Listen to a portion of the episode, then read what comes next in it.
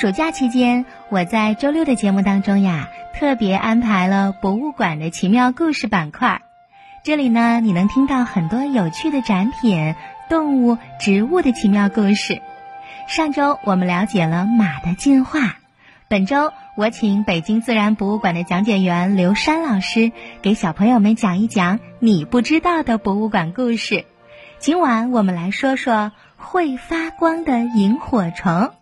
哎，你见过萤火虫吗？夜晚，它们就像小灯笼一样，成群的飞舞时，闪闪亮亮，可漂亮了。那它们有哪些特点呢？我们一起来了解一下吧。小朋友们，你们好，我是北京自然博物馆的讲解员刘山。今天呢，我们来聊一聊那些会发光的生物。你会想到的有哪些会发光的生物呢？大家呀，可能第一反应的就是我们所熟悉的萤火虫了。萤火虫可以算得上是发光生物界当中的明星物种了。确实，说到点亮夜空的生命，大家呀总会想到萤火虫。本期节目，咱们就来聊一聊发光生物界当中的明星物种——萤火虫。古人呢，很早就认识萤火虫了。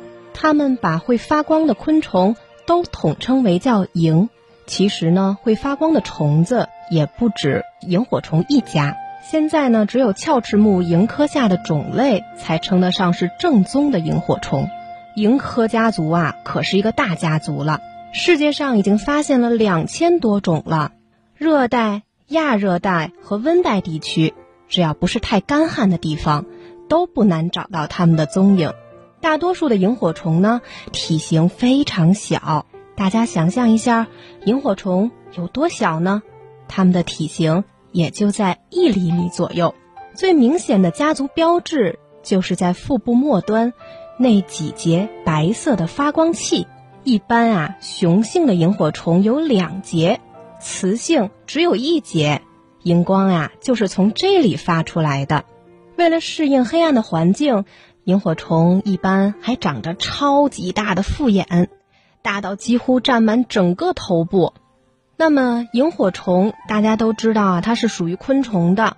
那昆虫呢，它在一生当中啊会出现几个阶段，有的昆虫呢啊是三个阶段，有的昆虫是属于完全变态类的，是四个阶段。那么，萤火虫就是属于这种完全变态类的昆虫。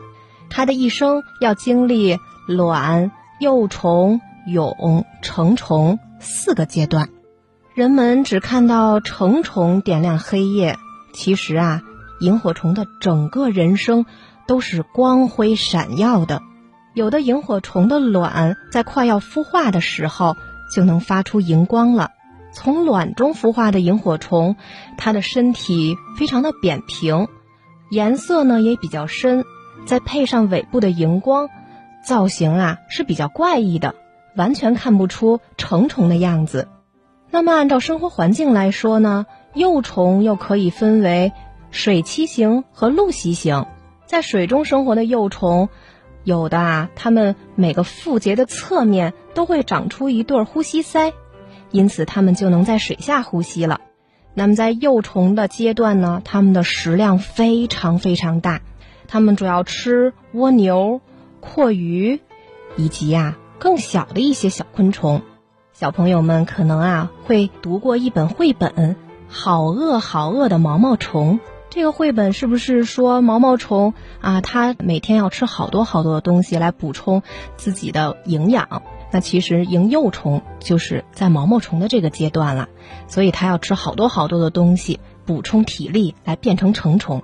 那么有些种类的这个萤火虫的幼虫呢，它在腹部的末端也会有发光器的，但是不同于成虫的这个荧光条，萤火虫它的幼虫一般都是荧光点儿。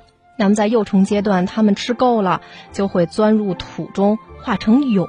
萤蛹呢已经有了成虫的轮廓，有的种类呢只是在尾巴尖儿发出一点淡淡的荧光，有的则是一身。整身全都是荧光符的样子，啊！别看呀，萤火虫它的一生可以活一年的时间呢，但是留给成虫的时间并不太多。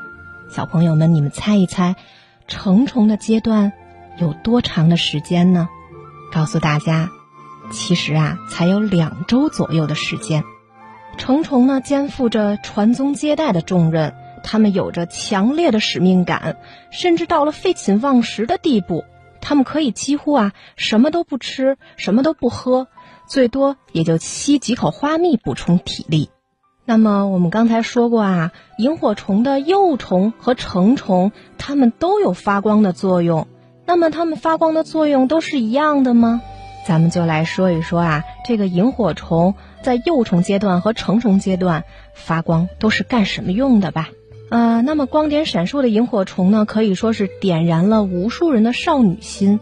发光的萤火虫们也沉浸在自己的浪漫里，每一盏小灯呢，都是萤火虫发给同类的求偶信号。但是这只是成虫阶段，它们是为了求偶用的。在幼虫阶段来说呢，它们发光主要是为了防身用的。遇到胆小的捕食者，它们突然闪光就能吓退它们。而且啊，幼虫身上还有一种腺体，会分泌出重口味的液体，形成一个生化护盾。如果碰上啊，想要吃掉这个幼虫的这种昆虫呢，或者其他的生物呢，被它咬上一口啊，它整个人就会恶心，外加呕吐。那如果它下次再遇到这种长成这样的虫子的话，那它肯定会自己绕道而行了，不再去碰它了。我们说呢，这个成虫啊，它的发光的作用是求偶用的。那么，它们有没有一种通用的语言密码呢？求偶的时候，是不是每一种这个萤火虫它们都可以传递相同的信号呢？萤科家族当中啊，它们成员非常非常的庞大，到现在呢，它们是没有一种通用的语言密码的。它们不就是就像星星眨眼一样一闪一闪的亮光吗？这样怎么能形成密码呢？有的小朋友可能会这样问啊。其实呢，它们有一套非常独特的语言密码，因为它们每一种成虫的这个发光器的形状是不一样的，而且呢，它们在闪光的时候，荧光的颜色、还有亮度、闪烁的频率以及间隔的时长，这些都是不一样的。那么这些信息叠加起来啊，就构成了一套立体加密的系统。每晚他们要亮灯，大概呢在两三个小时左右。那为了繁衍大计，他们要分秒必争，因为只有两三个小时的时间，而且成虫也就只有五到十五天的这个寿命。所以啊，一般呢在夜幕降临之下呢，都是雄性的萤火虫飞来飞去的。而雌性的萤火虫呢，有的雌性的萤火虫它们也会发出亮光，而有的是不会的。这么漂亮的萤火虫啊，小朋友们，你们可能会在电视上啊，或者是一些啊科普的视频上会看到萤火虫的样子。那你们亲眼看到过萤火虫吗？那如果你看到过萤火虫的话，你们是在哪里看到它们的呢？那萤火虫它们最喜欢生活的地方啊，是在潮湿。多水、杂草丛生的地方生活，特别是在溪水、河流两岸的地方，这种环境下都是它们非常喜欢栖息的地方。所以，建议我们小朋友，如果你们想看到萤火虫的话，还是要回归到大自然，到野外的自然环境下去看这些漂亮的萤火虫。谢谢刘山老师的讲解。小朋友们听了这么多，你一定对萤火虫更喜欢了。暑假期间，户外运动和出门旅游都是我们小朋友休息度假的好方式。带着问题去游玩，一定更有收获。春天姐姐希望大家都有一双爱发现的眼睛，爱思考的大脑，多看多听，多了解身边奇妙的世界。